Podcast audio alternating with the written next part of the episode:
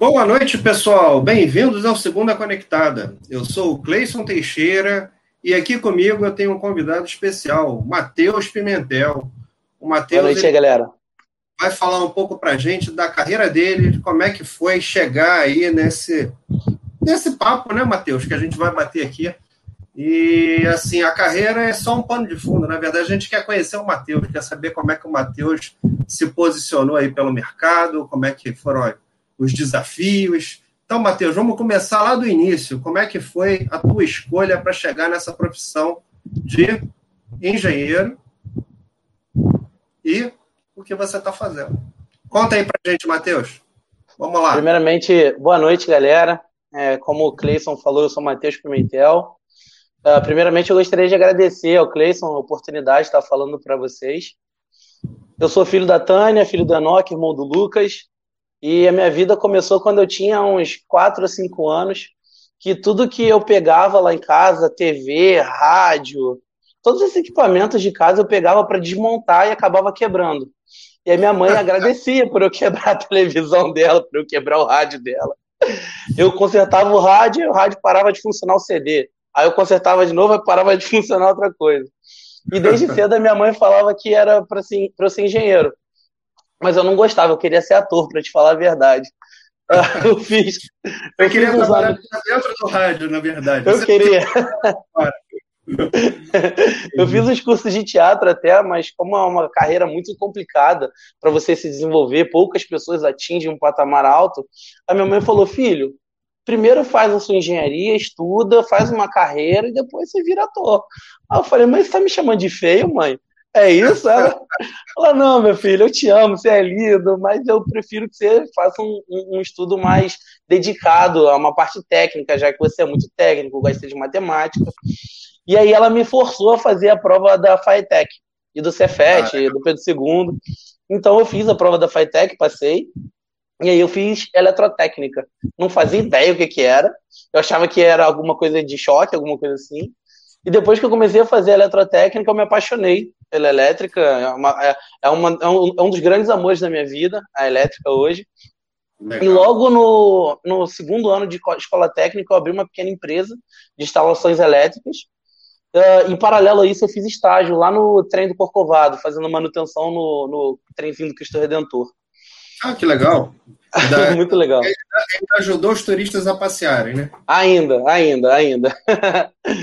e, e nesse meio tempo, uh, eu conheço a doutora Rosa Célia, que é dona do projeto social Pro Criança Cardíaca, uh, e ela estava precisando de alguém para ficar no hospital que ela estava construindo, né? Estava na construção ainda, alguém que chegasse lá e recebesse as coisas, né? Chegou cama, recebe, chegou computador, recebe, chegou cimento, recebe, e ela não tinha ninguém. E eu me propus a ficar no, no nesse, nessa função. Eu estava começando, eu queria aprender numa grande empresa, queria entender como é que funcionava esse mercado de, de hospital. E ela falou assim: meu filho, eu acho que você não, não é bom aqui, não, não, não encaixa no perfil. É, vou te apresentar lá para o Procardíaco, que é um hospital que fica em frente. Eu fiz a entrevista para o Procardíaco e o gerente lá, o engenheiro, falou: não, doutor, ele tem total perfil de pró-criança, bota ele aí. Ela falou: então tá bom, vou absorver ele aqui. Então eu entrei lá em 2011 e de 2011 a 2013 eu fiquei recebendo material, fazendo aceite de obra, né? Chegava lá, eu tinha um checklist, ficava é, recebendo, ah, o quarto já ficou pronto, eu vou lá, a luz está acendendo, tá? Descarga está funcionando, tá? Fazendo isso. E Você fazer um trabalho meio de fiscal, né? Um braçal. Tudo ah. que tem dentro daquele hospital fui eu que botei nas costas e botei para dentro é, televisão, maca, cama, é, monitor, tu, tudo que é de, de, de, objeto de móvel, eu botei nas costas e botei para dentro. Só tinha eu.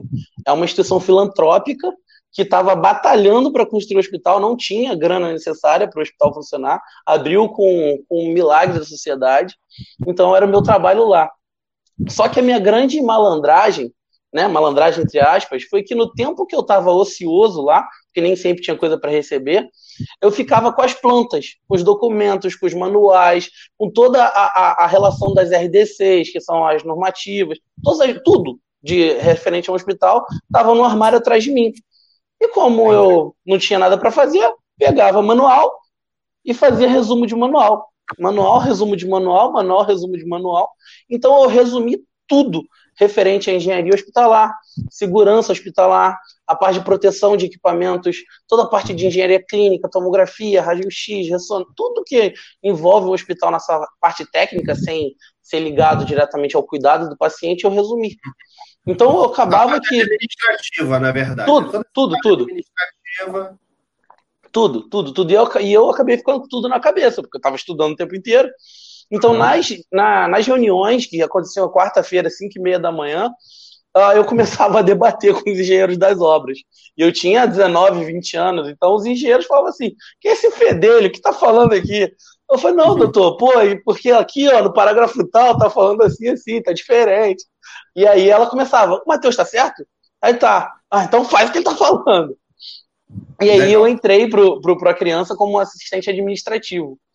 Só que esse assistente administrativo que cuidava de engenharia predial, da parte de, é, de, de hotelaria toda, parte de controle de acesso, CFTV, todas as certificações pertinentes, e ficava esse engenheiro do outro hospital em cima de mim. Só que ele não conseguia conciliar os dois hospitais e ele acabou pedindo para ser desligado. Ele saiu. E aí a gente começou a ter diversas entrevistas para poder ter um, um, gerente no hospital. Uhum. Só que todo mundo que tentava entrar como gerente, eu dava aula. Porque, por mais que eu não fosse o engenheiro formado ainda, eu sabia tudo daquele hospital. Uhum. Todos os equipamentos biomédicos, todos os equipamentos de elétrica, todos os equipamentos de. tudo. Eu tinha tudo na cabeça, eles não tinham. Por quê? Porque eu estudei aquilo tudo. E aí uhum. eles acabavam desistindo, desistiam uns três ou quatro. E nisso eu já tinha começado a fazer engenharia, né? Eu comecei em 2013, em 2014 a gente abriu, e lá para 2015, 2016, eu, eu fui promovido a, a, a, a gerente de operações.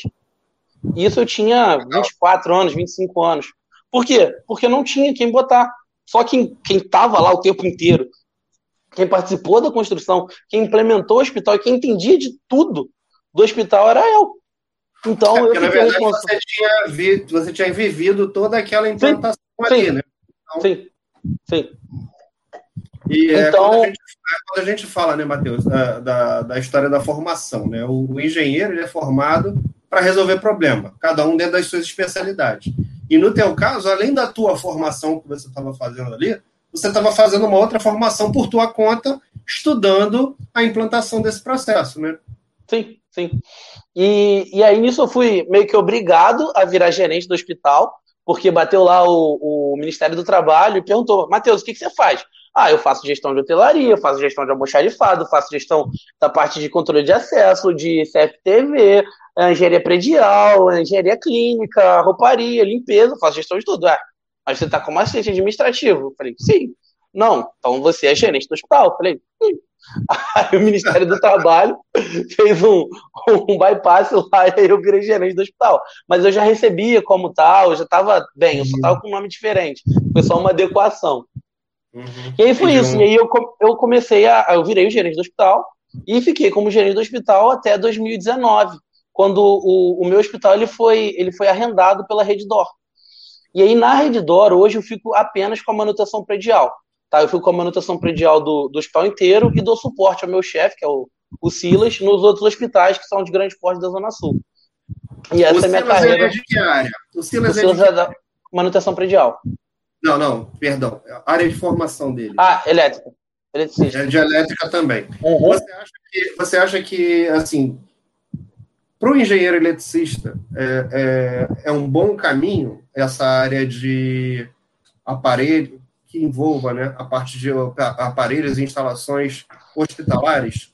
O, o, o Cleison, o meu pensamento ele é o seguinte: é, a, a manutenção de qualquer empresa ela ainda não é enxergada como core business.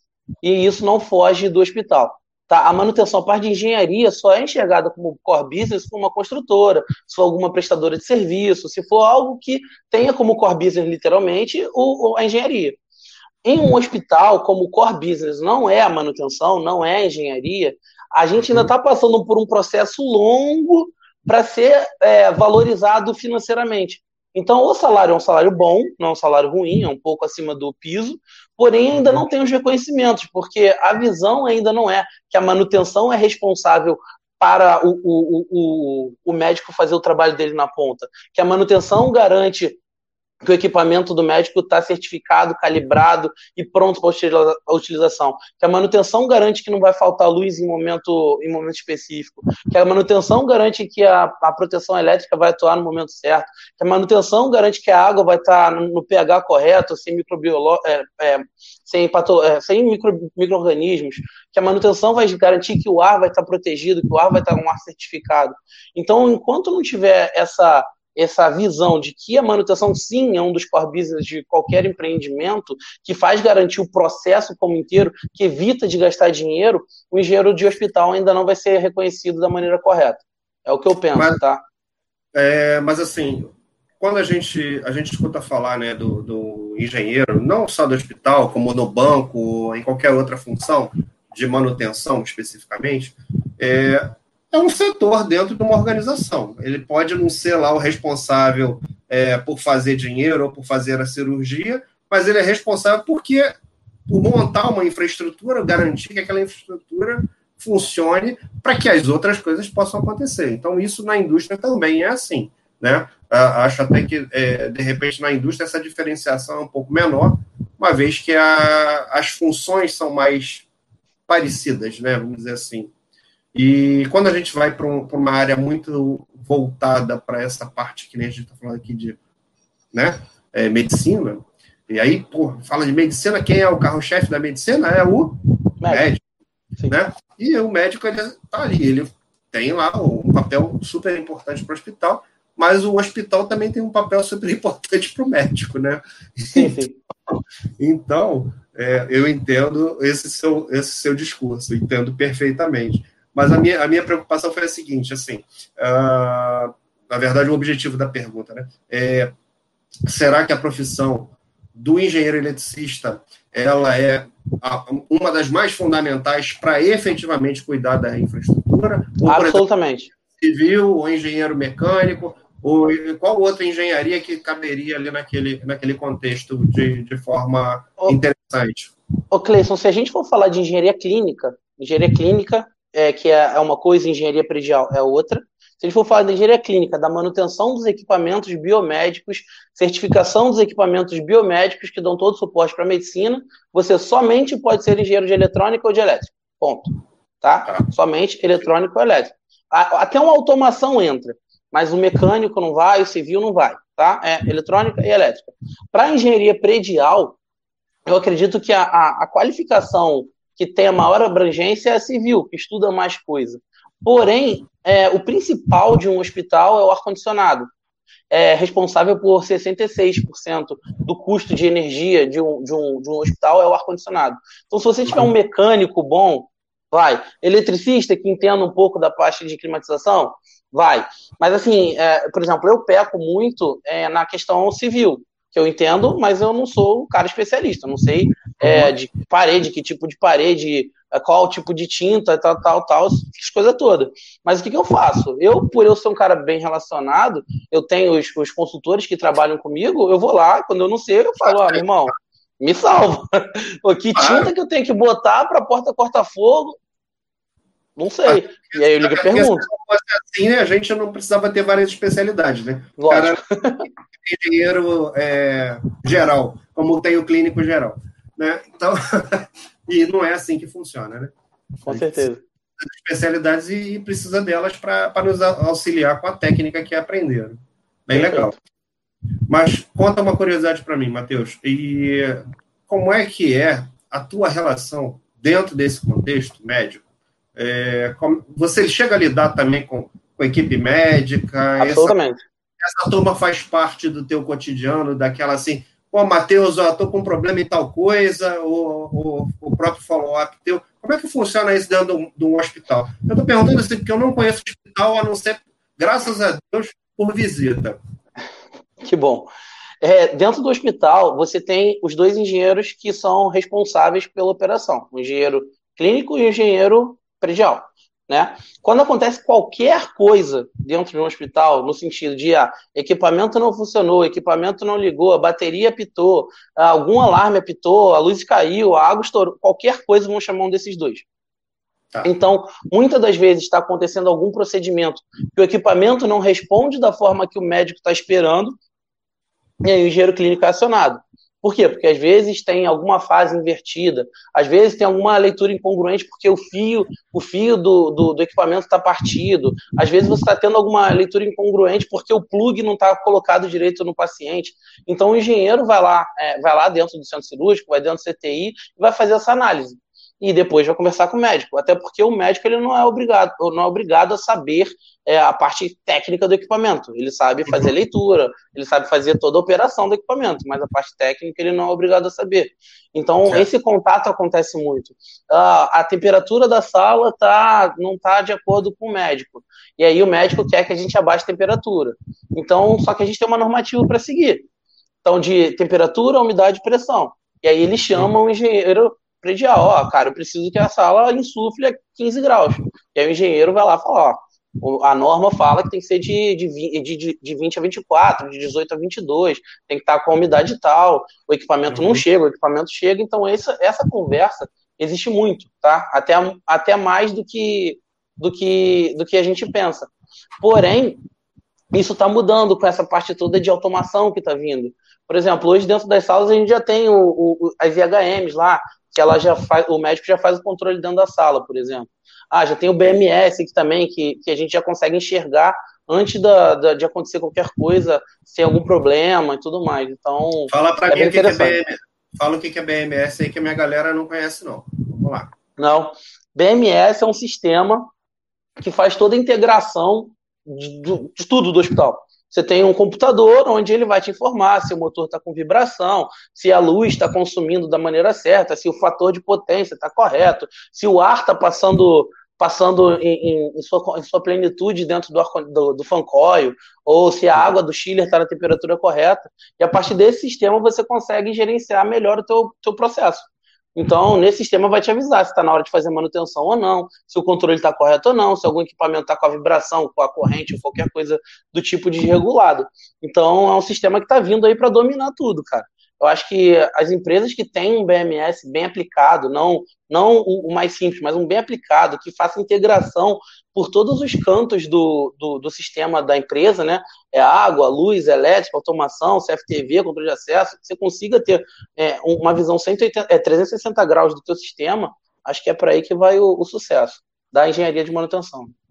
Legal. E deixa eu perguntar, é, essa turma que trabalha, que nem você, Matheus, ela trabalha com a equipe 24 horas, imagino eu, né? Deve ter, ter uma equipe lá rodando 24 horas e provavelmente vocês devem ter algum esquema de plantão. Como é que funciona isso? Conta para mim, por favor. Então, é, a elétrica, para seguir a NR10, a gente tem que ter uma, um eletrotécnico um eletricista 24 horas por plantão. Tá? O meu hospital, que é um hospital mais reduzido, as outras, as outras, é, as outras oficinas que a gente chama, né, de gasometria, a oficina de hidráulica e a oficina de, de, de civil, elas funcionam plantão diurno. A oficina de mecânica funciona também plantão diurno, mecânica de refrigeração. Mas a elétrica é obrigatório você ter um plantão é, diurno e noturno. Legal. E hoje a gente está falando de quantas pessoas, Matheus, mais ou menos, tem aí na tua equipe trabalhando contigo? A minha equipe hoje tem 13 pessoas, tá? Um hospital de 7.100 metros quadrados. Bacana. E é, esse, esse tamanho todo do hospital, é, ele representa aproximadamente aí quantas pessoas sendo atendidas por dia, em média? Então, o meu hospital é considerado um hospital de pequeno porte, tá? Ele tem apenas 52 leitos. Então ah, a gente está falando aí de, no, no, período de muita, muito, muito pico, assim, 1.200 pessoas uh, por 1.200 pessoas por 1.200 pessoas não, são 900 pessoas por, por mês, 1.200 pessoas por mês. Mais ou menos isso aí. É um volume bem considerável para um hospital relativamente é, é, se você falar um hospital pequeno, mais ou menos. Tem hospitais da rede aqui que tem 6 mil, 7 mil por mês, então... É, mas aí vai de acordo com a proposta também, né? Com o tipo de hospital, Sim. imagina, com o nível de especialidade, especialidades disponíveis, né? É, Agora, Matheus, como é que a gente faz para treinar numa posição dessa? Treinar numa posição dessa, cara? É, por exemplo, eu... assim, eu tô, eu tô chegando no mercado hoje, estou terminando lá minha faculdade de, de engenharia e elétrica, escutei o Matheus falando dessa área aí de, de hospitalar, falei assim, pô, cara, que legal ajudar a salvar a vida de uma outra forma, sem ser médico. Gostei disso. Como é que eu faço para me preparar para essa área? Cara, então, é, a primeira coisa que você pode fazer é você tentar pegar algum estágio, algum estágio não remunerado, algum acompanhamento, tá? Porque é um mercado muito fechado. Os hospitais que tem de grande porte, você tem aqui Reddor, você tem a Rede Ímpar, você tem a United Health e você tem alguns hospitais de grande porte que são sozinhos, né? não estão em rede. Uh, então o mercado é muito fechado. Então, se você tiver algum contato mais próximo, que você consiga fazer um estágio, que você consiga fazer um acompanhamento, porque assim, o, o, profissional de engenharia hospitalar ele tem que ser um cara multitarefa.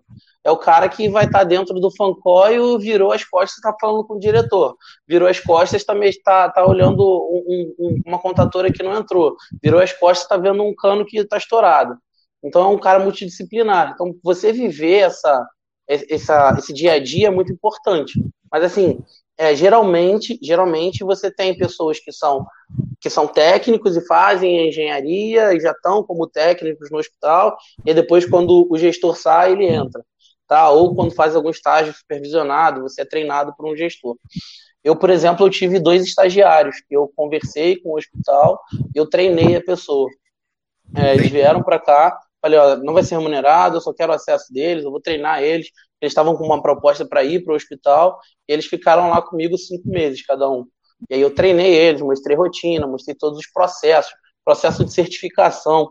É, para um hospital, o mais importante é você ter certificações, né?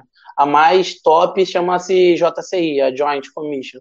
Então, se você tiver esses selos de, de acreditação de hospital com qualidade, tem a ONA, tem a Quimenton, então se você tiver todos esses selos, você é um hospital considerado de top, top de linha, entendeu? Então, treina-se tá para falando, isso. Isso, na verdade, você está falando da certificação do hospital, do hospital. não do profissional. Então, não, exemplo, mas para o hospital certificar, o hospital certificar, todas as áreas são certificadas, inclusive a da manutenção. Então, é, a gente tem um, um livro, um book, que a gente tem que se basear nele todo para a gente manter o nosso dia a dia. Então, você tem que ter o PMOC, você tem que ter o protocolo de instalações, você tem que ter certificação da água, do ar, de pressão, é, limpeza de dutos, tem que ter um monte de documento que é balizado nesse sistema, tá? Que é o Joint Commission, ou a ONA, ou a Quimenton. Então, você tem o book, você estuda o book e monta toda a sua manutenção em cima dele. Porque você tem as manutenções normais de qualquer instituição. É, subestação, é, inspeção ultrassônica, para-raio, isso aí é normal de indústria, de fábrica, uhum. é normal. Mas tem algumas é, é, é certificações que são específicas para o hospital. Né, que particularidades da área, particularidades sim, sim. ali daquele, daquele processo em si. E, e deixa eu te perguntar uma coisa. Essa, essas certificações, eu estou entendendo assim, bom, existe um book, como você falou, legal. Mas esse, esse por ser um mercado tão, tão restritivo, vamos chamar assim, é, a gente não, não costuma ver chamada de treinamento para se capacitar ou coisas desse tipo, né? É, então, assim, via de regra, se você quer aprender, tem que aprender fazendo. Sim. É, você tem algumas empresas de engenharia clínica, você tem algumas empresas de manutenção predial, uh, tem Araújo Abreu, tem Alamo, tem de engenharia clínica, tem, então, uma pancada, diversas é, empresas. Se você estiver trabalhando para aquele hospital, aquele hospital gostar de você também é mais uma forma de você ser absorvido, tá? Não só com treinamento. É porque é, é muito restrito mesmo. São pouquíssimas vagas para muitas pessoas.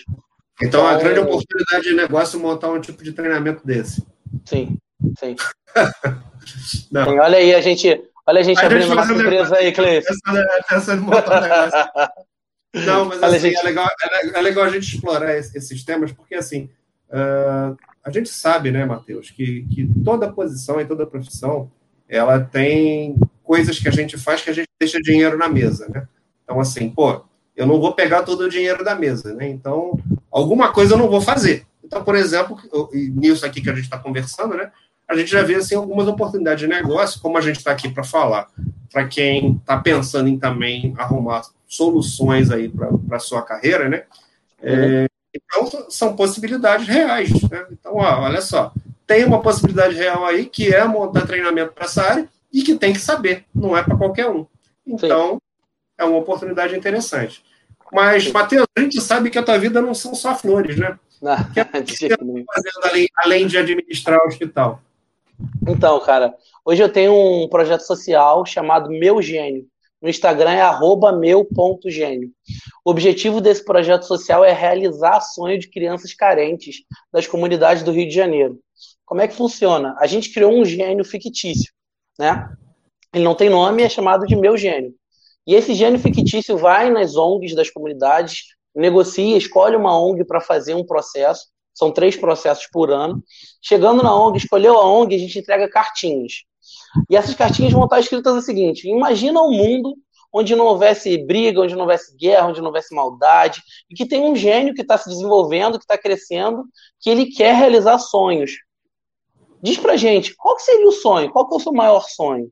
Então a gente pega crianças que estão no. Mas vocês caracterizam alguém para ir para lá de gênio? Cara, caracterizamos, caracterizamos.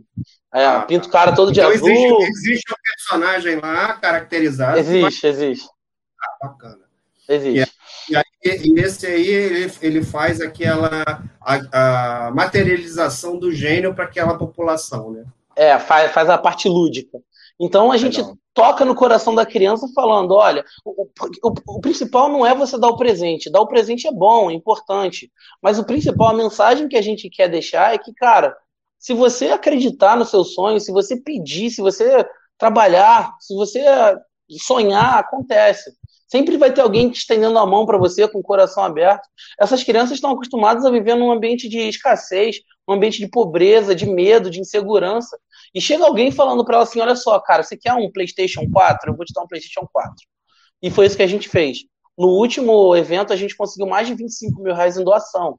Então a criança falou: que era um PlayStation 4. E no dia que a gente foi entregar, ela falou: ah, eu sei que não vou ganhar um PlayStation 4. E, cara, quando a, criança recebeu um PlayStation 4, que foi o que ela pediu, a, a vida dela se enxerga que muda. A outra pediu uma bicicleta rosa e branco. Quando a gente entregou a bicicleta rosa e branca para ela, o pai dela começou a chorar. Me abraçou assim: eu, eu posso montar a bicicleta da minha filha com ela? Eu falei, cara, que isso, pelo amor de Deus. Eu tô sendo só, eu tô sendo só uma ferramenta de Deus na Terra aqui para trazer felicidade para vocês. Então, isso, isso é muito importante, tá? É o meu projeto social é, é uma das minhas grandes paixões. Eu, Mateus, eu desde. Mateus, é, eu ia perguntar justamente isso, né?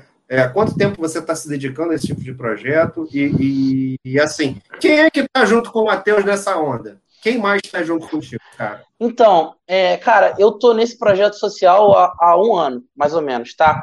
Eu vou te explicar por quê. Eu sempre fiz trabalho voluntário, sempre fiz. Porque eu fui muito engajado no, projeto Pro Criança Cardíaca, que é o hospital que eu tô. E eu conheço a, a, a dona do projeto desde muito pequeno. Então, eu sempre tive lá, sempre substituí o faxineiro, as férias dele, eu ia lá para ajudar, fazia. Eu me vestia de Papai Noel na festa das crianças para poder entregar os presentes. Então, eu sempre fiz muita coisa, sempre me doei muito para a sociedade, tá? E para os meus amigos e para minha família. Eu sempre fui muito de doar, tá? Isso começou desde pequeno.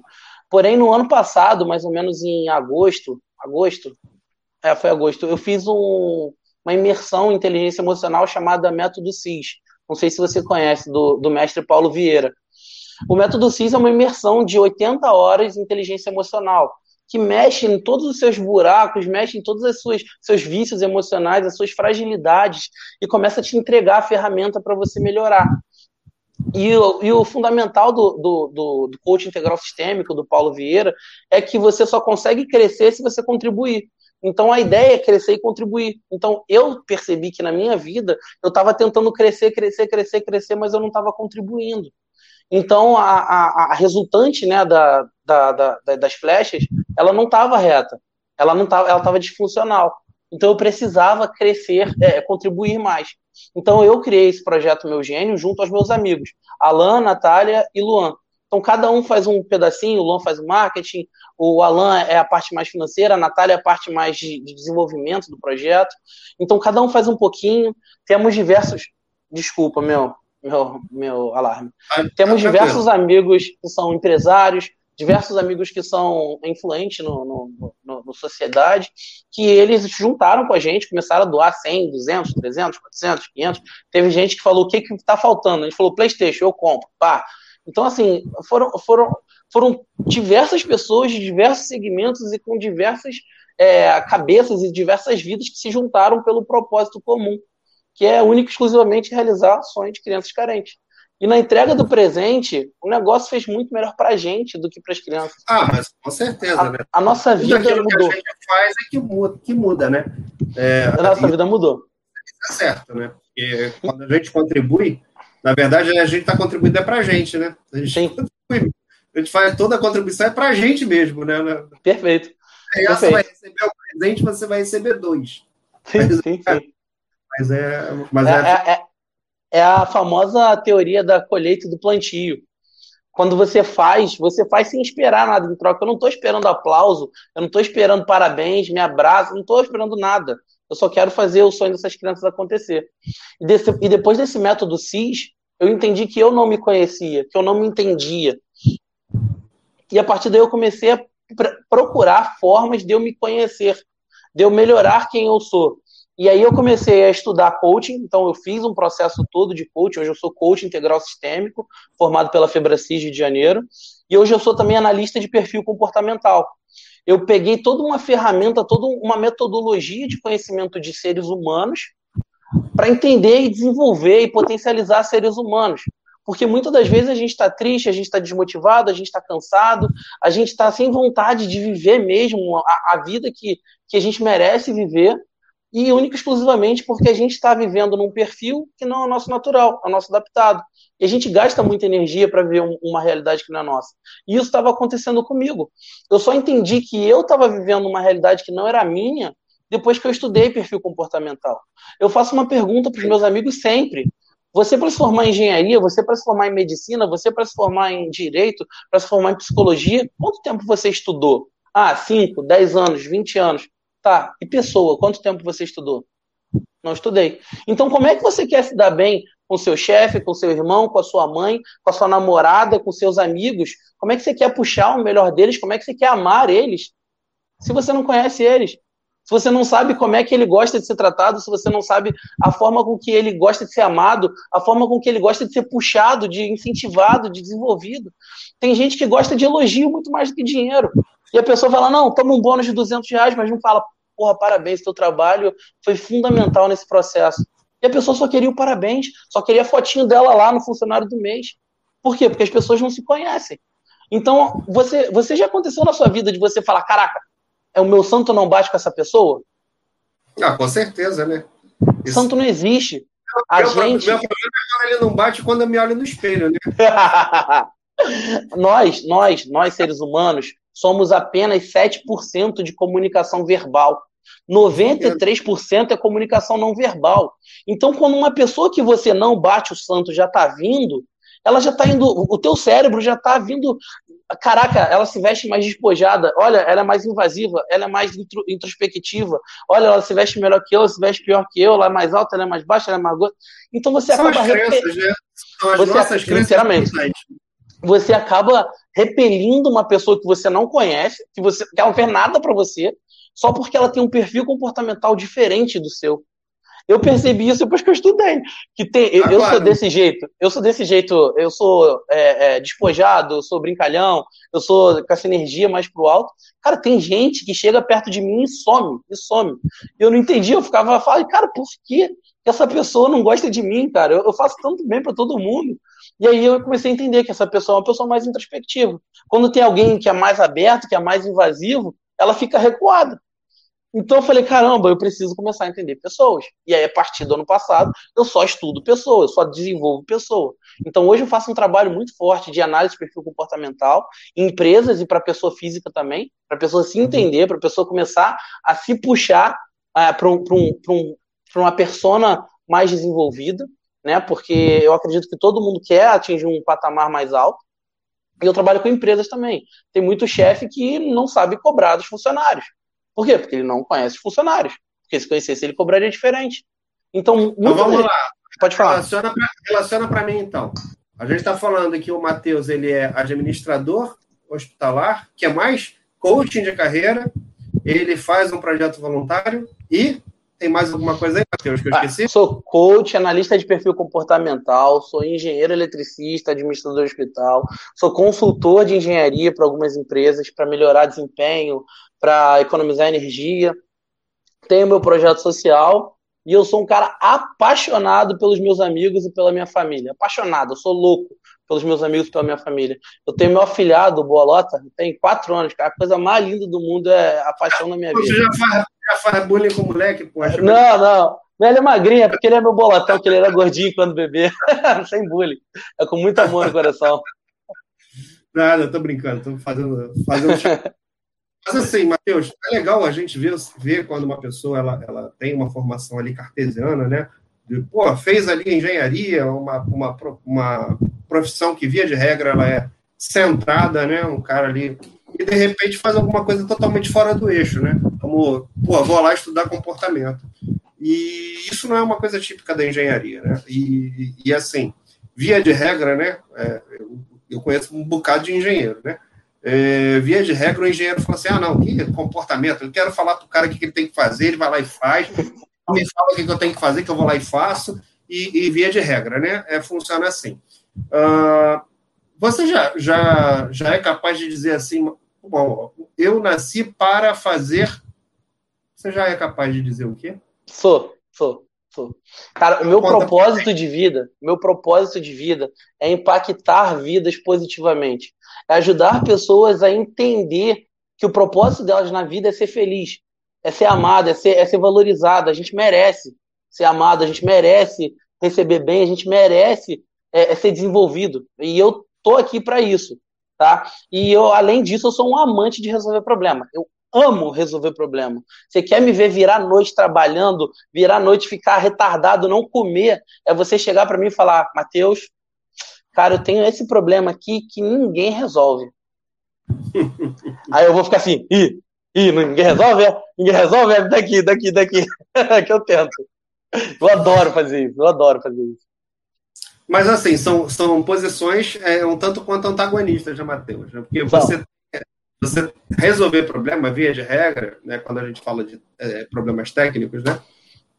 E não problemas comportamentais, que tem técnicas ali envolvidas nisso também, mas quando a gente fala de problemas técnicos lá na área de, de engenharia, né, é, normalmente você precisa estar tá concentrado, estar tá ligado, boa parte das vezes você está sozinho, eventualmente você vai consultar é, técnicas, manuais, e mas não vai se relacionar muito com pessoas nessa hora. E, no entanto, a tua outra parte lá, o teu outro lado de carreira, ele, ele é basicamente somente pessoas. Ele está voltado para isso. E, assim, será que, será que aí, Matheus, é, é, lógico que eu não estou aqui para julgar sua carreira, né? mas é, tem, tem, aquilo que, que, a gente faz porque gosta e é, é aquilo que a gente faz porque precisa, e se você não precisasse, você faria exatamente o quê? As duas coisas? Então, Cleison, cara, eu entendi, eu entendi que nós da engenharia, se a gente tiver um pouquinho menos arrogância na, na, na, no sentido bom do, do negócio, sabe? No sentido, sem, sem, ser, sem ser no sentido ruim. Se a gente tiver um pouquinho menos de arrogância, um pouquinho mais de, de, de inteligência no sentido de, cara, eu preciso me desenvolver como ser humano, como pessoa. Cara, a nossa produção sai de zero a um milhão. Por quê? Nós já temos a técnica, nós já temos o raciocínio lógico, nós já temos o desenvolvimento do engenheiro, o pensamento do engenheiro que não, não, não se compara a nenhuma profissão. Cara, agora se a gente entender de comportamento humano, de ser humano, acabou, cara. É, é zerar o jogo. É zerar o jogo, porque você, tudo que você faz da, de qualquer área, você se relaciona com pessoas. A planta, uma pessoa que vai fazer a planta. É, o trabalho, manual, alguma pessoa. Então, se você conseguir lidar com pessoas e você começar a ser, a ser o exemplo de desenvolvimento, cara, você começa a mudar um padrão de comportamento de muita gente em volta. Vou te dar um exemplo, cara. Eu perdi 25 quilos do ano passado para esse ano, tá? Eu encontro gente na rua que não fala comigo, que tem o meu Instagram, mas não fala comigo, não é meu amigo. Cara, eu comecei a correr por tua causa. Sabe? Eu, eu falo, que Você isso, tá cara? Motivando, motivando pessoas sem saber. Exatamente. Eu, cara, comecei a caminhar por tua causa. Cara, eu, porra, perdi uns quilos por tua causa. Eu falei, por minha causa não, por tua causa, pô. Eu, hein? Não, mas, pô, eu vi você lá, cara, você perdeu muito peso, isso aqui, se você consegue, eu consigo. Eu falei, exatamente, você é merecedor disso. Então, a gente da engenharia, se a gente começar a entender de pessoa, comportamento humano, cara, acabou, acabou, acabou. Zero jogo. Zero jogo, cara. Deixa eu perguntar uma coisa, Matheus. E, assim, o que, que você indica para quem quer conhecer mais o comportamento humano? Já que uh, a gente entrou nessa, nesse assunto, né? Então, assim, que coisas assim que você acha legal, assim, olha, pô, o, o cara é cético, o Cleison é cético, ele não conhece nada de comportamento humano, ele tá afim de conhecer, ele... Como é que eu faço para botar esse cara, pelo menos, conhecendo cara, eu sou, eu sou, eu sou um cara meio culpado de falar que eu sou apaixonado por isso. Mas a primeira coisa que qualquer ser humano deveria fazer é um treinamento de inteligência emocional. E o melhor treinamento de inteligência emocional que eu conheço é o método CIS do Paulo Vieira. Primeira coisa. Por quê? Porque esse treinamento de inteligência emocional, que são, são cinco dias, que vai de duas da manhã, é, de, de duas da tarde, de meio-dia, até cinco horas da manhã, sem parar, é, é um são cinco dias disso, cara. É um treinamento que você sai absolutamente modificado. Você enxerga quais são as fragilidades da sua vida. Você enxerga o seu mapa da sua vida. Você enxerga é, aonde são suas dores. Você enxerga os seus vícios emocionais. Você enxerga os vícios que você herdou dos seus pais. Você enxerga, cara, você começa a enxergar tudo. Você faz assim, plá! Eu enxergo. Porque você escreve, porque você fala, porque você sente. É, toda a filosofia do, do do Paulo é baseado em visão, audição e sinestesia, né, sensibilidade. Então, cara, tudo que tem um forte impacto emocional faz você ficar marcado. E você sai desse negócio, desse evento, falando assim, cara, eu posso. O que, que eu preciso fazer? Depois, análise de perfil comportamental. A Febracis também tem o melhor curso do Rio, a, minha, a meu ver, tá? Que é o CIS Assessment. Esses dois, para mim, são fundamentais. E depois, se você quiser desenvolver pessoas, faz o coach, faz coach for business, coach for money, tem diversos cursos de coach, mas esses dois, o método CIS de inteligência emocional e o CIS Assessment de análise de perfil comportamental, meu irmão, é, é, é, surreal. Você muda, é outra pessoa, é outra pessoa completamente diferente. E assim, e para as pessoas que quiserem se conhecer, para quem estiver assistindo e quiserem se conhecer, quiserem é, entender um pouco mais, quiserem desenvolver a sua empresa, fala comigo, cara. Conversa comigo. Eu posso ajudar vocês, eu posso ajudar vocês a buscar o melhor dos seus funcionários, eu posso ajudar vocês a ter um relacionamento melhor com seus filhos e com a sua esposa, ou com seu esposo. Eu posso ajudar porque eu tenho ferramenta para isso. Eu estudei para isso. Não é, não é, não é, não tô vendendo nada não, mas se quiser ajuda, fala comigo, tá? É. Inclusive deixa lá o contato aí pro pessoal te achar, né? Se você precisa, é. a pessoa quiser, aproveita lá meu, meu Instagram é arroba, mate, underline, arroba, underline, Mateus Pimentel. Meu Instagram, arroba, underline, Mateus Pimentel. LinkedIn, Mateus Pimentel. Celular, me chama no Instagram que eu passo. Isso aí, inclusive, né? Se a pessoa quiser participar de projetos sociais, né, Matheus? Também. Por favor. Por favor, tem que participar do projeto social. É isso aí. Porque, assim, às vezes a pessoa também é, é ela está disposta a ajudar. Eu, eu, uma coisa que eu acredito, né, Matheus? Todo mundo quer ajudar. Eu parto do princípio que, via de regra, o ser humano é bom. Né? Ele quer ajudar de algum jeito e muitas das vezes ele não sabe como ajudar, ele não sabe como começar a ajudar, ou ele não acha o caminho para poder ajudar o próximo.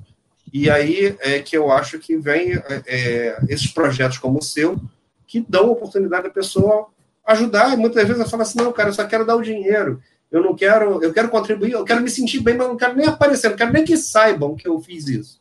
Mas, é, e eu acho que é fundamental a, a pessoa poder procurar uma, uma instituição séria para poder fazer ajuda mesmo, né? para não, não virar uma, aquelas coisas que a gente conhece do nosso país, né? que eu não preciso é, relatar Nem aqui, falar. que todo mundo conhece bem. Mas, enfim. Então, assim, é, mas por outro lado, eu também já vou, já vou pegar o gancho aqui, né? É, por outro lado, pô, se você tá afim de, de, de receber um sentimento de empatia, vai lá entregar o presente junto com o Matheus. Vai lá. Cara, e aí você vai saber como é que é. Ô, Cleison, você não sabe, você não sabe a, a gratidão que eu tenho. Cara, eu agradeço. Eu, todo dia eu acordo, eu faço meu ritual do acordar. Eu agradeço tudo, eu me olho no espelho, eu me falo palavras de incentivo, cara. você não sabe a gratidão que dá você olhar na, nos olhos de um pai que não tem condição de dar um presente para a filha e ver a filha com um presente que ela pediu, o sonho dela, cara. Você não tem noção da gratidão que dá de você olhar para uma criança que fala assim: Eu nunca ganhei nada, eu nunca tive nada. E a criança chegar e falar: Cara, tio, você me deu uma bicicleta, cara. No, no, Instagram do meu gênio, a gente tem um vídeo de 20 minutos de lá, como é que foi o projeto social lá na, na Vidigal. Quiserem dar uma olhada lá, cara, é, é, é assim, é, é, de mudar, é de mudar a vida, cara. É de mudar a vida. É algo que eu. É, é uma experiência que eu quero ter para mim para sempre. Muito legal. Muito gratificante. Matheus, e além disso, de cuidar desse projeto social aí, e você tem lá a tua, a tua empresa, né? Que você ajuda pessoas e tal. E como é que é para a gente lidar hoje com esse movimento de pandemia, distanciamento social? Quanto que você acha que isso está impactando efetivamente no, no, no nosso relacionamento pessoal? Eu acabei nem falando, o Cleison, desculpa você me dar uma abertura aqui. Cara, eu estou abrindo uma casa para terceira idade lá em Blumenau, Santa Catarina. Cara, ah, é um, o projeto se chama Leve, é Life Experience Village, que é uma casa com um conceito todo é, revolucionário no bem-estar e cuidado à terceira idade. Pra gente acabou esse negócio de prateadinho, cabelinho a caju, velhinho, coitadinho. A gente está criando um, um, centro de mais de mil metros quadrados, onde vão ter diversas atividades que vão empoderar os idosos, que vão trazer um convívio social, que vai desenvolver a parte de saúde, vai desenvolver a parte de conexão, de cognitivo. Cara, é algo surreal, fora do comum. Cara, a pandemia, agora respondendo a sua pergunta, a pandemia, é, falando de business, tá, cara? Para mim, no meu, no meu, na minha visão, a pandemia acelerou processos de empresas que estavam tendendo ao fracasso, tá? Ela acelerou em 20 anos empresas que estavam tendendo ao fracasso, que já iam falir, já iam quebrar mais daqui a 10, 15 anos. A pandemia acelerou isso, tá? É, agora, relação a, a, a, contato humano, eu acho que a gente vai enfrentar um, um dos maiores ciclos de depressão porque as pessoas precisam de toque, as pessoas precisam de olho no olho, as pessoas precisam sentir cheiro. Então a gente vai enfrentar um grande ciclo de depressão, de pessoas que vão ficar mais fechadas, de pessoas que vão ficar pálidas porque não pegam sol, de pessoas que estão com medo, fora os irmãos que a gente perdeu, os familiares que a gente perdeu, que o mundo inteiro sofreu. Então eu, eu espero que tenhamos é, habilidades e conhecimentos e sabedoria de lidar com esses movimentos que são mais internalistas, né? De fica dentro de casa, é, de, de trabalho, só vai para o trabalho e volta. Isso, cara, vai, vai gerar alguns, alguns resultados que eu acredito que sejam negativos, tá? Mas Deixa... falando, de, falando de business também, é, vai gerar resultado positivo. Você vai diminuir empresa, você vai ter um lucro maior, vai ter a pessoa trabalhando dentro de casa com a sua família, é a coisa melhor do mundo, entendeu? Então, tem os dois lados da moeda. É, deixa eu te perguntar, com relação a isso, né, com relação a trabalhar dentro de casa, né, é, você consegue separar bem o que, que é trabalho, o que, que não é trabalho, o que, que, dá, o que, que é prazer, lazer? Como é que funciona isso na tua cabeça, cara? Matheus, Mateus, eu não, não sei o que é trabalhar dentro de casa, tá? Não sei. Eu, na pandemia, eu teve um período que eu trabalhei dia sim, dia não, e depois que eu peguei Covid, depois que passou, eu fui direto todos os dias. Então eu não sei, eu não sei como é que seria a minha reação, ah, tá. tá? Não então sei, você acabou, eu... acabou que você está é, tá no físico, está no meio físico direto. Sim, sim. sim. Eu, por ter esse perfil é, mais é, é extrovertido, que eu gosto de pessoas, eu gosto de lidar com pessoas, falar com pessoas, eu acho que eu não lidaria bem, tá?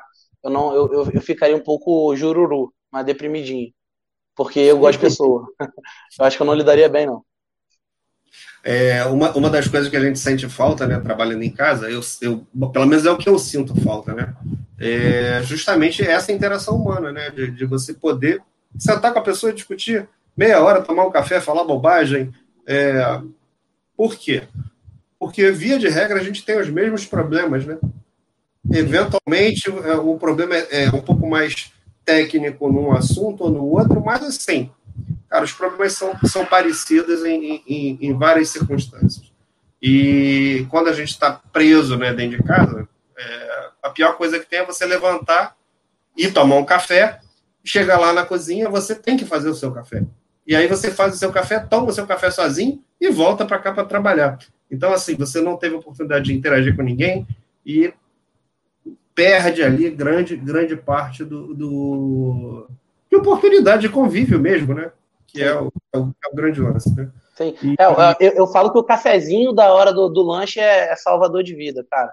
Porque é ali que você fala do futebol, é ali que você, que você fala alguma besteira e para você voltar para o trabalho e concentrar. É fundamental esse cafezinho. Sim. Mas é aí, o break, né? É o break, é o break. Quando, eu vou até te falar, quando você tem um casal dentro de casa que está convivendo o tempo inteiro juntos, geralmente gera alguns atritos. E aí vou dar até uma dica para os casais, cara. Criem um uhum. negócio chamado zona de convergência Tá? A zona de convergência é onde a, a pessoa que é menos dominante do casal vai falar. E a pessoa que é mais dominante vai só escutar. Só escutar. A pessoa menos dominante fala, a pessoa mais dominante só escuta. Por quê? Porque quando a pessoa é um pouco menos dominante, ela acaba não falando, ela fica segurando, segurando, segurando, segurando, segurando, até uma hora que termina o relacionamento e vai embora. Então, para não acontecer isso preventivamente, cara, uma vez por semana, zona de convergência, você tá lá duas horas e fica olhando na cara do outro, os outros só falando, falando, falando. é uma técnica interessante. Tirem as crianças da casa para fazer isso. exatamente. E tirem as armas de fogo de perto. é, isso é bom, isso é bom. É uma boa dica. Legal. Mas, Matheus, assim, lidar, é, essa parte de, de, de a gente escuta falar muito do, do coaching, né? A minha esposa é coaching, ela, ela fez também a formação em coaching, a, inclusive a formação dela de coaching, ela, quando ela fez, ainda nem se falava de coaching aqui no, no Brasil, né? Mas, enfim, uh, como é que você vê essa questão do coaching hoje? É, em, não vou falar do, do teu caso específico, mas da profissão de coaching do modo geral em relação ao mercado. O, o Cleison, cara, como toda profissão, como todo profissional, como todo, toda instituição que tem, você tem pessoas de excelência, pessoas que correm atrás, que estudam, que se desenvolvem, e tem pessoas que são os oportunistas, né? Que não correm atrás e estão sempre buscando uma boquinha, tá? Quando você fala que uma pessoa é coach, você precisa saber o que, que ela estudou para ser coach. O meu, minha formação de coach teve pelo menos 100 horas de aula, teve 600 horas de vídeo, de curso, Teve 35 livros que eu, que eu, que eu tenho que ler para ter o certificado no final do ano. Tem mais de 28 filmes que eu tenho que assistir. Então é uma formação completa. Uma pessoa que paga um curso de coach de PNL na internet por 35 reais e estuda 15 horas é coach? Não, não é. E aí você tem que ver o que, que a pessoa é. É coach de life? É coach de business? É coach de, de quê? Tá? Quem que ela uhum. desenvolveu? Qual o resultado dela com isso? Tá? Então, assim, você tem que estar tá, tá ciente que tem pessoas boas e pessoas horríveis. Então, se você chegar para mim hoje, cara, eu preciso ler um livro. Qual o primeiro livro que eu leio? Eu vou falar, Poder da Autoresponsabilidade, Paulo Vieira. Eu sou apaixonado por esse cara, eu sou, sou, sou culpado de falar. Então, assim, mas por quê? Porque é um livro que é um livro de start do entendimento. Porque a gente acredita que tudo que acontece na nossa vida, ruim ou bom, é nossa responsabilidade porque a gente foi permissivo para acontecer isso, porque a gente teve atitude para acontecer isso, porque a gente participou de um momento que a gente deixou isso acontecer. Então, é, é você. Ah, o coach. Quem, quem são os coaches? Você pega o currículo do coach. Ah, se o cara fez um curso de internet, não, não é coach. Se o cara. Porque as pessoas também não sabem qual é a diferença de um coach para um mentor, para um desenvolvedor, para um professor. Eles não sabem a diferença. Cara, Sim. eu vou tentar ser claro. Eu vou tentar ser claro. O coach é uma pessoa que vai pegar o teu estado atual, vai identificar o estado desejado, vai traçar um plano de meta objetivo, tá? Aumentando as tuas positividades, as tuas potencialidades, diminuindo as tuas, as tuas crenças limitantes, tá? Misturando razão e emoção em todas as áreas da tua vida. E o coach, ele apenas é um perguntador. A gente só faz pergunta, a gente não, não, não aponta dedo, não faz nada, a gente só pergunta. E uhum. porque as respostas todas estão dentro de você. É você que viveu a tua vida, a tua história. Então a gente só vai fazer a pergunta certa. Beleza, fez a pergunta certa, fez uma ferramenta que trouxe algumas potencialidades, que trouxe alguma dor, que trouxe alguma coisa. Beleza, ferramenta para curar livro, vídeo, curso. Ponto. É isso, cara. É, a quem, o coach não aponta, ah, vai fazer isso, vai fazer aquilo. Não.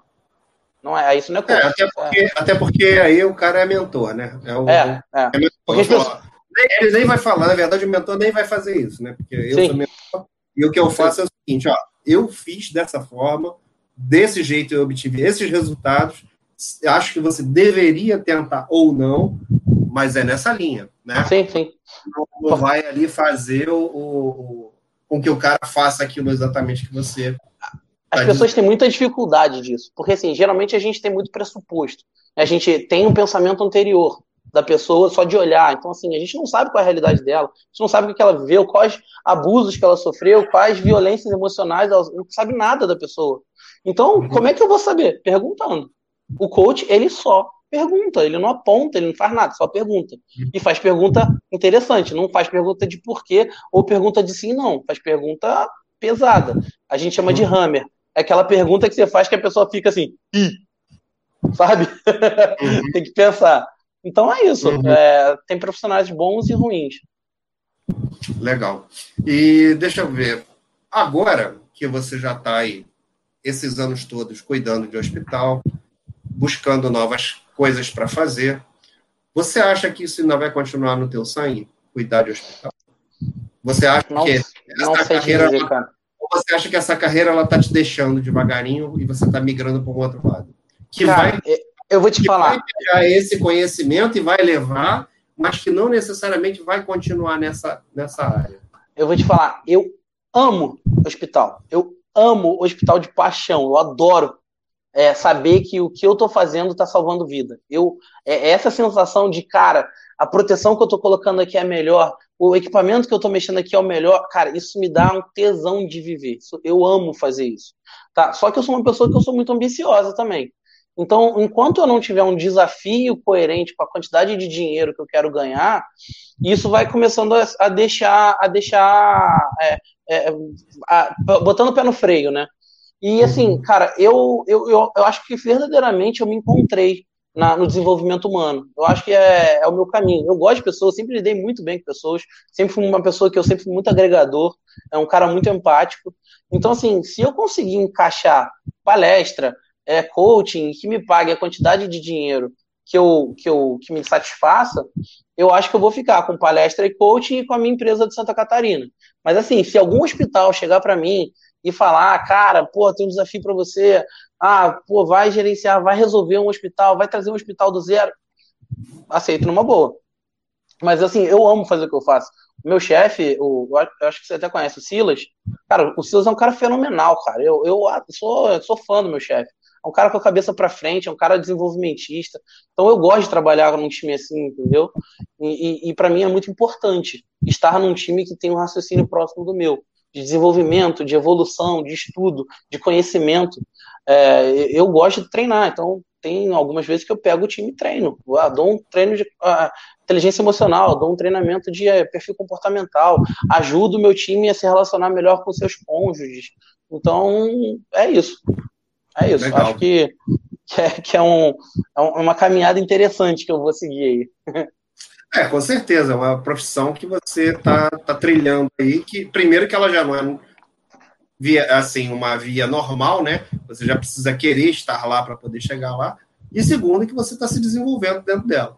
Legal. Agora, deixa eu ver. E como é que você está pensando aí para fazer com que o seu preparo para essa profissão esteja legal. O que, que você faz para treinar e para se preparar? Primeira, primeira, acho que quando você está com qualquer produto na sua mão, você tem que acreditar no produto e viver o seu produto. Então, as ferramentas que eu passo para os meus coaches, que hoje eu tenho quatro coaches, é, as ferramentas que eu passo para eles são as ferramentas que eu uso.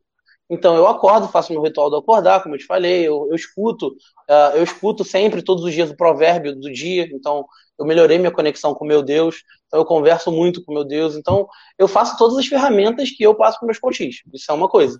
Segunda coisa, cara, livro. Livro eu estou devorando todos os livros de, de desenvolvimento humano que eu conheço tá? Até porque para eu me formar com certificado, eu já posso atuar como coach, mas para eu ter o certificado internacional, eu preciso fazer um relatório de todos os livros que eu li, de todos os filmes. Então, assim, eu hoje eu tenho mais de 700 horas de, de estudo em comportamento humano. Então, fiz o método CIS, fiz o CIS Assessment, fiz o, o Coaching for Money, fiz o Coaching for Business, eu fiz o desenvolvimento pessoal, eu fiz o, o, o formação em coach normal. Cara, vídeo, mais de 100 vídeos, curso, curso atrás de curso, cara. Então, fiz curso em venda, fiz curso em, em perfil, eu fiz uma pancada de curso para eu me desenvolver. Porque eu acho que eu só consigo desenvolver alguém se eu me desenvolver. E se eu tiver as ferramentas, eu souber aplicar as ferramentas. Então, tudo que eu utilizo nos meus coaches, eu utilizo em mim. E, logicamente, eu tenho um coach também, tá? Então, o meu coach, ele vai me, me, me ajudando a tirar as minhas potencialidades. Ele, ele vai lapidar. ele, é, ele é o cara que, que enxerga, cara. Porque é bom você ter alguém que olha de fora. Sim. É bom você ter alguém que, que, que, gosta de você, que quer o teu bem e que tem a ferramenta para te ajudar. Então, assim, o cara, o cara vê que eu tô com uma ansiedade, tá, vê que eu tô com alguma coisa me, me, me tocando. Aí ele fala, cara, lê esse livro aqui, vê o que, que você acha. Que, que ficha que tá aí, tal, pô, aqui, que, que plano de ação você pode tomar. E aí é muito legal, cara. É muito legal você ver pessoas desenvolvendo, alcançando patamares financeiros, alcançando patamares de relacionamento com a sua família, alcançando patamares de, de autossuficiência, de autoestima, que, que é difícil de encontrar. Muito legal. E o quanto que isso te aproxima da engenharia? Oi? E o quanto que esse conhecimento e esse ah. desenvolvimento te aproxima da engenharia lá, da, da administração onde está lá? Então, cara, depois que eu, que eu comecei a estudar isso, a minha relação com todos os meus técnicos, com o meu time melhorou. A minha relação Não, com a minha beleza. diretoria. Ah. Beleza, então, em, termos de relacionamento, de, de equipe e tal, eu entendo perfeitamente. Beleza. A pergunta é a seguinte, ó. A gente sabe que, ah, como você falou aqui pra gente, né? Olha, para eu cuidar lá do, do, hospital, tem uma série de regras e tal que eu preciso estar tá atendendo. Uhum. Como é que eu faço para me preparar também para cuidar disso? Para cuidar dessas regras, fazer com que essas regras estejam atendidas? Como é que eu estou olhando para o mercado e vendo, olha, não, eu deveria estar tá fazendo isso, ou fazendo aquilo, ou tenho que me preparar aqui, ou me preparar ali. Como é que eu treino também para esse lado? Ou esse lado é basicamente, ó, tem um book, é a Bíblia, segue Não. ela e vida que segue. Não, como eu trabalho numa rede, tá? É, essa rede você tem a parte regional e tem a parte corporativa, tá? A parte regional e a parte corporativa estão todos os dias eles estão se desafiando. Não, não em conflito, mas para desenvolver. Então a gente tem normas que obrigam a gente a estudar assuntos que, que estão em desenvolvimento, as, normas, as novas normas, as novas, os novos equipamentos, os novos sistemas. Então a gente está sempre se atualizando, cara. Se Vocês você não fizer...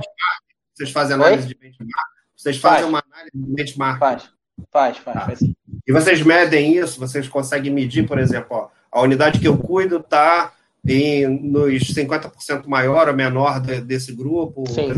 Mede produção, é, a parte de, de diária, você mede tempo de atendimento de ordem de serviço, você mede custo envolvido com quebra de equipamento, você mede muito downtime. Essa palavra tem que ficar muito clara na cabeça dos engenheiros, tá? Downtime, cara. Isso aí pra gente é importante pra caramba. Porque, cara, é, você, você, quando você quebra um equipamento que para a tua produção, não é só o dinheiro da conserto do equipamento que está envolvido. Você tem que entender que a dor de cabeça de você não ter a tua produção desempenhando 100% do que ela é capaz, você está afetando o teu cliente. Então, cara, o downtime é fundamental, é o tempo de parada de processo. Porque, por exemplo, se um ar-condicionado meu hoje para, dentro de um, de, um, de um CTI, por exemplo, cara, quanto tempo que eu vou demorar para poder consertar esse, esse fan coil? Tá, beleza, demorei 20 minutos. O quanto que o, o pai do paciente que está lá ficou incomodado por ver o seu filho lá, pô, todo, todo sendo cuidado, mas com a temperatura quente? Na verdade, quanto, aí, quanto na, na verdade aí a pergunta que tem que fazer para o gestor é o seguinte: quanto tempo você quer ficar no CTI sem ar-condicionado? Exato. Se você estivesse lá internado. Exato. Exato. É, é, é, se colocar no, no lugar do outro, né? Exato. É, é, é o down, essa palavra tem que ficar muito fixa, é downtime, cara. O, o quanto custa, o quanto custa você estar tá dentro da sua casa é, e receber uma ligação e você tendo que voltar pro, pro hospital no meio da madrugada? Quanto custa isso? O quanto custa você tá, tá dentro do hospital, faltar uma luz com um paciente dentro de cirurgia, pelo menos os 15 uhum. segundos do gerador, o quanto custa isso? O quanto custa você saber que você tá com a tua esposa, com a tua namorada, com o teu filho brincando, você tá de férias e acontece um problema que talvez só você consiga resolver e você tem que voltar. O quanto que custa isso? Qual o preço disso? Por isso que eu falo que a manutenção ela tem que ser é, é validada, cara ela tem que ser entendida como core business do negócio. Porque o quanto custa você não ter uma chamada é, é, é, durante o ano de um médico reclamando do ar-condicionado da sala de centro cirúrgico, do médico falando assim, caramba, eu gosto de operar no hospital tal, porque lá eu tenho os as ferramentais estão sempre esterilizados antes do tempo, porque a equipe está sempre pronta antes do tempo, porque lá o ar-condicionado está perfeito, porque lá o ambiente é harmonioso, porque lá a, as técnicas de enfermagem me atendem, da forma, me atendem da forma correta, porque lá não falta luz, porque lá eu tenho todos os insumos necessários para trabalhar. Sim, Quanto que vale isso? Quanto que vale? E isso é intangível. E a gente não enxerga, é intangível. Quanto que vale? Quanto que vale uma família mandar uma mensagem no final do atendimento falando: caramba, é, tudo aqui nesse hospital foi perfeito, desde o atendimento até as instalações. Quanto é que vale isso? Sabe? É, eu acho é... que, que a, a realização é, é, ninguém lembrar da gente, né? Essa Sim. é a grande realização, né? Para o cara da manutenção, né? Ele não Sim. ser lembrado. Porque o cara que da manutenção que é muito lembrado é um problema, né? Eu tive, eu tive um debate com a, com a com, com a minha diretora. Minha diretora é médica, eu tive um debate com ela, eu achei até é, cômico, porque ela falou, Matheus, você não acha estranho eu não te chamar, não? Eu falei, não, doutora. Ela, mas como assim? Você não acha estranho eu não te chamar? Eu falei, é, doutora, eu faço manutenção. Se você não me chama, é porque não tem problema. Ela, sim. Eu falei, então, pra mim tá ótimo. Ela, você tem razão nessa. É, porque é isso, né? No final das contas é é que nem seguro, né, Matheus? É, pô, a gente seguro para não ter que usar, né? Sim, sim, sim. Eu falo, eu falo a mesma, eu faço até um parâmetro. A, a S3 é, do Atlas, eles trabalham muito forte com proteção de surto, né? É, eles têm um, um, equipamento que protege surto. E quando eu vou apresentar esse equipamento, porque eu sou, eu virei pastor desse equipamento, eu sou apaixonado por esse equipamento, eu faço até um paralelo com, com, com seguro. E eu pergunto, cara, você enxerga o surto? Não. Você, você vê o surto, vê mexer o surto só quando explode alguma coisa. Mas ele acontece o tempo inteiro. Todo equipamento que sai da inércia, você está gerando um surto. Você compra seguro para quê? Você compra seguro para se acontecer algum problema, você está protegido. Para que, que você bota proteção de surto? Para se acontecer algum problema, você está protegido. É, quando você olha no, no, no, no, frigir dos ovos lá, cara, é isso. Então, assim, a gente Sim. tem que ter a inteligência de que manutenção não é mais apagar fogo, cara. Acabou isso. Isso é uma manutenção antiquada, uma manutenção antiga. De que, cara, é, na, verdade, vou... na verdade, o termo manutenção a gente nem está usando muito mais no mercado, né? Agora Sim. a gente fala de gerenciamento de ativos, né? Gerenciamento de ativos. Manutenção, né? É, é, manutenção dá o sentido de que, ah, não, eu vou fazer manutenção significa que eu vou parar o equipamento para fazer alguma coisa. Sim, e acabou isso a gestão de ativos já é o seguinte, ó, eu não quero parar esse equipamento. É a proativa que a gente chama, né? Então, assim, quando, quando você tem um, um, uma mentalidade que só vai mudar alguma coisa quando explode, cara, a, precisou o edifício Joelma pegar fogo para eu começar a botar sprinkler dentro de um prédio. Isso então, não foi da minha época, não. Não? foi da minha, foi da minha. Eu sou um pouco mais velho que você. Andorinha. Cara, então assim, a, a, a, é, esse raciocínio de apagar incêndio. Né? Perdão aqui, eu vou, vou fazer, um meia-culpa aqui. Eu tô rindo aqui numa situação dessa, né? É, lógico que foram duas tragédias enormes. Horroroso. Que aconteceram, né? Mas assim, é, é que a gente. Eu, eu vi, tá, Matheus? Eu vivi isso, eu vi isso na mídia, né? Acontecendo uhum. ali ao vivo. Hoje, quem quiser perguntar, pesquisar, porque assim, a, a boa parte da, da galera que está aí com a gente não, não viu, não presenciou isso, né? às vezes nem sabe que isso existe, né? E, então, assim, vai lá e, e pesquisa aí na, na, na, mídia, que tem aí um monte de, de assunto a respeito desses dois edifícios, o Joelma e o Andorinhas, o Joelma em São Paulo, Andorinhas aqui no, no Rio de Janeiro, que foram, assim, coisas absurdas. Você fala assim, gente, mas como é que pode aquilo ali? Então, é a falta da, da, da visão do, do, do, seguro, né? Do, de, as coisas ficarem seguras. Ô, Cleison, eu fico impressionado, cara. Assim, eu sou uma pessoa que eu sou um cara que eu gosto de desenvolvimento. Eu fico impressionado como aconteceram tragédias como o Ninho do Urubu, como a Boate Kiss, como o avião da Chapecoense. E outras. Na, na minha e cabeça. Não, isso eu dei três exemplos. Na minha cabeça são coisas que eu falo, cara, como é que deixaram acontecer isso? Como é que botam um negócio que sai fogo dentro de uma boate fechada com teto de isopor, cara? São coisas que eu falo, cara, que, que, que é isso? O que está acontecendo? É, que mundo é esse? Aonde, aonde vem isso, né? Sim, e são coisas absolutamente previsíveis. Hoje a gente trabalha com a manutenção proativa. A gente tem um sistema que já começa a falar, ó, teu motorzinho tá vibrando errado ali. Ó, a corrente ali do teu motor tá mais alta. Ó, não tá passando tanto ar pelo filtro do teu ar-condicionado, não. E ali você já começa a fazer a manutenção antes do negócio parar. Sim. Pelo menos você já sabe é a história do paciente, né? Eu já estou analisando o paciente para saber o que, que, eu tenho que fazer, né? Eu não Exatamente. vou morrer para tratar dele, né? Exatamente. É, é a mesma coisa, né? Eu estou falando a gente fez aqui, no, na, na, até pegando um gancho aqui do Segunda Conectada, né? A gente entrevistou duas pessoas, Matheus, que elas cuidam é, da parte de data science, inclusive hospitalar.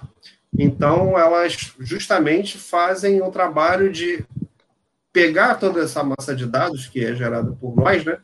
Nos, nos sistemas hospitalares e fazer um movimento proativo desses dados também, né? Assim como o equipamento dá sinal lá de que vai falhar ou de que vai ter um problema qualquer, a gente também está dando esse sinal, né? Então, é, é, e o Segunda Conectada teve duas entrevistas aqui no, é, falando dessa área justamente, de dados dentro da área hospitalar e já geridos com inteligência artificial e tal, algumas ferramentas bem legais também. Legal, vou ver. Depois me passa o link para eu dar uma olhada. Procura lá, ó. é a da Ellen, a entrevista da Ellen, uhum. E do Renzo Ziegler. São dois nomes bem diferentes. Aliás, nome, nome estranho é comigo mesmo. Então, estranho, qualquer um pode ser. Beleza. Mas assim, ver essas duas lá, a Ellen Marazaki e o Renzo Ziegler, os dois falam desse tipo de, de, de acompanhamento o data science é, para os sistemas hospitalares, e que é, cara, assim, é a realidade, né? Usar a tecnologia do, da gestão de ativos, né? Pegando a nosso do, favor. A nosso favor, a favor da vida. Perfeito. Perfeitíssimo. Matheus, dica que você não pode deixar de dar para quem está nos vendo. Qual dica Galera, que o Matheus vai deixar aí para gente? Galera, é... Albert Einstein já falava que doido é a pessoa que faz tudo igual e quer um resultado diferente. Se não fizer diferente, não vai ter um resultado diferente. Se quer se desenvolver como pessoa, como profissional, como o que você quiser, faz diferente, porque não dá para ter resultado diferente se você fizer tudo igual. Então, se hoje tua vida financeira não tá legal, se hoje tua vida amorosa não tá legal, teu profissional não tá legal, é porque você tem os mesmos padrões que geram os mesmos resultados. Então, se quiser desenvolver e mudar, tem que fazer coisa diferente. Tem que ler livro diferente, tem que seguir pessoas diferentes. O contágio social é algo fundamental. Olha para o seu grupo, olha, olha para quem está em volta de você, é, quem você convive mais tempo. Essas pessoas estão pensando em perder peso, abrir uma empresa, desenvolver, é, melhorar como pessoa, fazer doação. Eles estão desenvolvendo como pessoas e seres humanos. Olha, olha em volta, olha em volta. O meu grupo, meu grupo de, de amigos era um, um grupo muito. Cara, meu grupo é, muito, é fenomenal. Só que o meu grupo, a maioria, era de pessoas que eu só ia para festa. E eu falei, cara, eu gosto disso, eu amo festa, mas eu preciso me desenvolver, porque eu estava tendo resultados. Eu, eu tava tendo resultados que para mim não estavam me agradando mais. Então eu comecei a estudar outras coisas, comecei a lidar com outras pessoas, mas amo meus amigos de paixão. Só que eu precisei escolher um grupo de pessoas que estavam com o mesmo foco que o meu. Então, se você quer mudar, se você quer resultado diferente, faz diferente. É, não, tem não tem preconceito com, com, com, profissões como coaching, como mentoria, como é, desenvolvimento pessoal. Não tem preconceito com isso. Se tiver o teu resultado, se ajudar você a atingir o teu sonho, vai, cara. Vai porque tem muita pessoa boa querendo te ajudar. Deu uma falhada aí no som, mas deu para ouvir. Matheus. Tá dando para ouvir, só que deu uma bela baixada aí no volume. Melhorou? É... Opa, perfeito. Matheus, pegando o gancho aí nesse assunto que a gente está falando agora, o Rodrigo, que deu entrevista aqui para gente no canal, Rodrigo Pinto, sempre bom ver pessoas da área técnica com foco no, com foco no lado humano da profissão. No fim das contas, trabalhamos com pessoas, não só com equipamentos. É pessoa para pessoa sempre. A gente falou isso. É, não, não tem jeito, né? A gente vai lidar com pessoa mesmo. E uh, tem, tem alguns, algumas, algumas pessoas aqui que falaram com a gente. Tomás. Ô, Tomás! que legal. deu uma boa noite, muito bacana essa entrevista. Legal. É, Roberto Ferrari, também. Legal, Betinho. Deus. E Amanda, que também deu entrevista aqui, falou do seu projeto, que seu projeto Opa. é muito lindo. Obrigado, Amanda. Arthur Souza. Fala, Matheus. Arthur, da Engenharia Clínica aqui. Fala muito bem. Arthurzinho, Arthurzinho. Trabalha comigo lá no hospital. Então, essa galera aí, cara, que, que, que acaba vendo a gente de uma maneira diferente, né? Às vezes a gente tem a oportunidade de falar para as pessoas, a gente falar das pessoas que a gente está vendo, mas nem sempre a gente tem a oportunidade de ver como as, saber como as pessoas estão vendo a gente, né? Como é, que é, como, é que é, como é que é o nosso feedback, né? E às vezes, assim, o, o, legal do Segunda Conectada é que às vezes a gente vem para cá despretensioso para falar, né? Vou falar um pouquinho aqui da minha vida, ver como é que é, não sei o que é. E de repente você vê um follow-up desse, né? Das pessoas aí. Pô, ó, teu projeto é legal, é legal trabalhar com você, você é um cara que, que faz um trabalho diferente ou que está ligado no, no, no, comportamento humano. Então, assim, esse é, o, esse é o nosso trabalho, né? Que a gente está fazendo aí de plantar uh, algumas sementes aí pela vida, né? E poder, e poder ir colhendo, e assim, de certa forma, a gente consegue colher algumas sementes aqui no Segunda Conectada também, alguns frutos, né? Que bom. Que é pelo menos para falar assim, pô, então aquilo que eu fiz está tá valendo a pena, tá, tá, tá dando certo, né? Tá fazendo com que a gente é, caminhe para um mundo melhor, no final das contas, né? Por favor. Sem, sem nenhum lado piegas aí na, na, na, na, colocação, mas fato, né? Se a gente está fazendo bem, é, o bem volta, que mal né? Tem. é, o bem volta, né, pra gente. Com certeza. Então, mas... Terceira lei de Newton, terceira lei de Newton, não falha. Ah, isso aí. Mas, legal. Matheus, você quer deixar algum recado para gente? Algum recado para alguém? Quer... Manda seu recado quero, aí. Quero. É... Galera, obrigado por vocês terem me escutado. Tá? É uma honra para mim estar junto ao mestre Cleison e falando para vocês. Sou muito grato de ter tido essa oportunidade. Se vocês precisarem se desenvolver como pessoas, se entenderem melhor, pode falar comigo no Instagram arroba underline Matheus Pimentel. Eu vou conversar com vocês, a gente vai bater um papo, tá? E assim, cara, é, é, é, é o pensamento positivo, você focar num resultado e perseverar, não desistir, vai te ajudar a chegar no ambiente que você quer. Hoje, hoje o, dia, o dia pode estar ruim, o dia pode ter amanhecido nublado, o teu ano pode não ter sido bom, a tua vida pode não estar no momento legal, mas acredita que dá, cara. Acredita que todo mundo consegue. É, a gente pode estar num momento mais introspectivo, mais triste, mas conversa com alguém, bota para fora, escreve, pede ajuda, sabe? Porque sempre vai ter alguém disposto a te ajudar, tá? E se vocês precisarem de uma ajuda, tanto no profissional quanto no pessoal, eu tô aqui de braços abertos, de coração aberto. E é isso, Cleison. Obrigado pela oportunidade. sou muito grato de estar tá podendo falar um pouquinho da minha vida para vocês. A gente que agradece, Matheus, por receber você aqui uma pessoa tão rica, com tantas possibilidades aí pela frente, ainda jovem, e com um monte de pensamento legal aí de, de fazer com que as coisas aconteçam de fato para contribuir com a vida de outras pessoas. E assim, é, pegando um gancho no que você acabou de falar, né? Cara, quer ajudar alguém? Quer ser ajudado? Primeiro passo, se comunica. Não custa, não custa. Às vezes, assim, você pode ajudar mais do que você pensa. Basta você procurar a, a, a forma certa de, de fazer isso, né? Sim. E às vezes a gente fala assim, não, mas eu não tenho condição, não tenho tempo, não tenho... Tá bom, eu também não tinha tempo. Tá aí o Segunda Conectada ajudando um monte de gente. Então, assim, a gente grava, faz de noite, é, no final das contas é recompensado de alguma forma. Com certeza o pessoal podendo participar, podendo trocar figurinha aqui com a gente e ajudar na, nessa tarefa. Segunda Conectada, ele vai ao ar toda segunda-feira e está disponível em podcasts. Então, assim, está disponível no YouTube. O, nosso papo aqui daqui a pouquinho vai estar lá na íntegra. E também está disponível nas plataformas aí de podcast. Você vai poder escutar se perdeu alguma parte. De repente, quer escutar outra entrevista que a gente já falou aqui, né, de algumas pessoas. Tenha lá. O Matheus é o 27 entrevistado. E não para por aí. A gente só começou. O Matheus é o segundo dessa segunda temporada. Então, é, a gente já tem aí de cara agenda até maio, galera. Quero ver Melhor você... ainda tá por vir. Melhor ah, ainda tá por vir. Tá só começando, é cara. Tá Melhor só é começando. tá só começando, meu irmão. Valeu, gente. Muito obrigado. Fiquem com Deus. Se cuidem. Tchau, galera. Não acabou, hein? Não entra na pilha. Vai, aliás, eu queria falar o seguinte, ó. Segunda-feira é carnaval, não é? Vai ter Sim. carnaval. Como vocês sabem, não vai ter desfile, mas vai ter segunda conectada. o bloco da segunda conectada. Segunda conectada vai estar aqui. Não vai ter escola de samba, mas vai ter programa. Boa. Valeu, gente. Fiquem com Deus. Tchau, galera. Tchau, tchau.